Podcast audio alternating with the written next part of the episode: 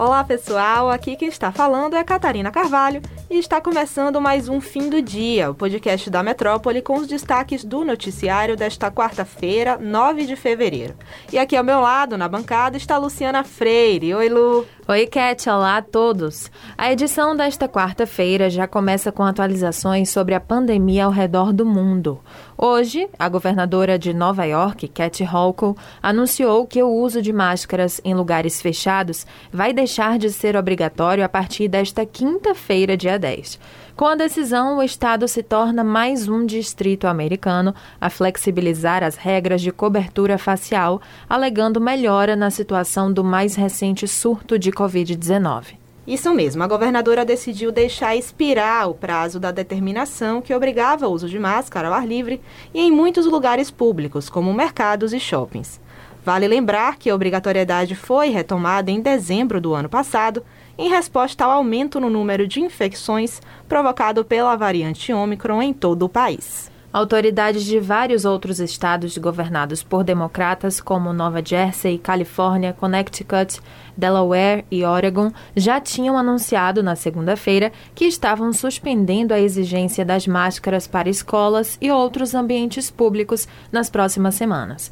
Em Nova York, no entanto, ainda não está claro se o governo vai renovar ou eliminar uma regra separada de máscara compulsória nas escolas públicas que deve expirar em duas semanas. Agora falando do Brasil, o assunto são os autotestes. A Agência Nacional de Vigilância Sanitária, Anvisa, rejeitou seis pedidos de registros de autotestes de Covid-19. Somando seus três pedidos negados na segunda-feira, a Anvisa já rejeitou nove solicitações nesta semana. As decisões foram publicadas no Diário Oficial da União. Pois é, a agência já recebeu 53 pedidos de autorização de comercialização do produto, mas até o momento nenhum foi aceito. O motivo para a não aprovação dos testes não foi divulgado. A Anvisa disse apenas que as empresas solicitantes vão receber uma justificativa pelo deferimento. E vamos dar uma recapitulada nesse assunto. O autoteste foi autorizado pela Anvisa em 28 de janeiro, momento em que o Brasil vivia uma explosão de novos casos de Covid e até hoje é uma alta procura por exames para detectar a doença. Isso mesmo. O Ministério da Saúde já incorporou o autoteste no Plano Nacional de Expansão de Testagem mas ele não será disponibilizado gratuitamente pela pasta, apenas comercializado. E como a gente disse, até agora nenhum foi aceito. Vamos continuar de olho nessas decisões da Anvisa. A gente fala agora sobre uma atualização naquele caso da comercialização de estátuas de negros e negras escravizados no Aeroporto Internacional de Salvador, que foi noticiado no episódio desta segunda-feira, aqui no fim do dia.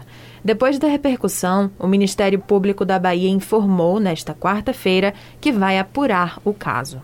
A Promotoria de Justiça de Combate ao Racismo também determinou a notificação da representante da loja Hangar das Artes que deve fornecer informações em um prazo de cinco dias a contar da data do recebimento da notificação.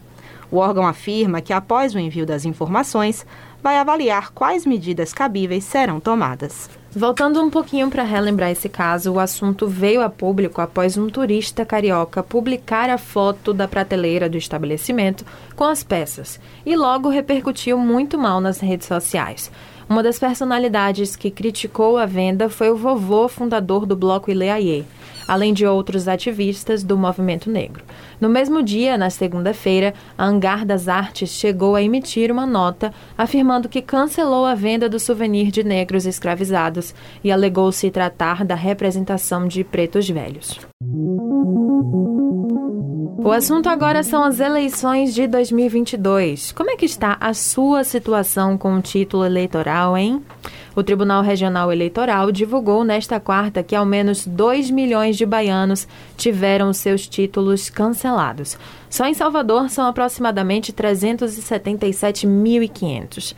Essas pessoas tiveram o título cancelado por não terem feito o cadastro biométrico ou não comparecerem nos últimos três pleitos. E atenção, os eleitores que não fizerem a regularização, além de não votarem, não podem fazer empréstimos em bancos, se inscrever em concursos públicos e outras coisas.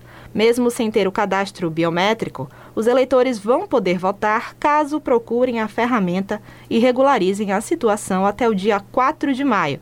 Esse é o prazo, fiquem ligados.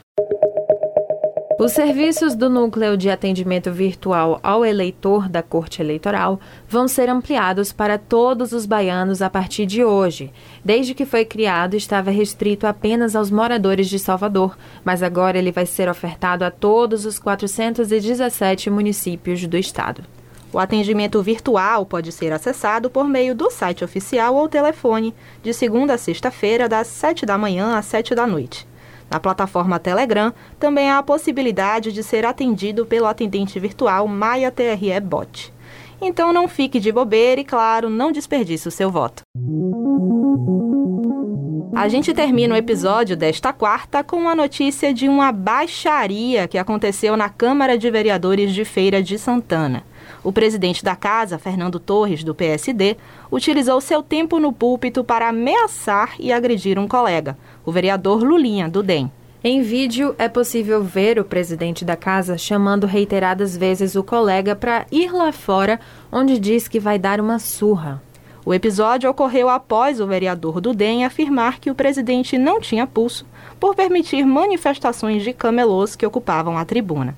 A gente separou um trecho da discussão para vocês ouvirem a seguir. Vereador Lulinha, você disse que eu sou um presidente sem pulso. Eu tenho o pulso de lhe retirar daqui da, da, do, do, plenário. E se você achar ruim lá fora, de lhe dar uma surra. Eu tenho Venha me tirar do plenário! Não venha me tirar do plenário! O regimento aqui impede eu lhe dar um tapa na sua cara. O episódio de hoje fica por aqui, mas se você quer ter acesso a mais notícias, é só entrar no metro1.com.br e se manter muito bem informado. Acompanhe a gente também pelas redes sociais, arroba grupo.metrópole lá no Instagram e arroba metrópole no Twitter. E não deixe também de ativar as notificações no Spotify para receber um alerta a cada nova edição do fim do dia. Valeu, Cat. Tchau, pessoal. Até o próximo episódio. Tchau, Lu. Tchau, pessoal. Até amanhã.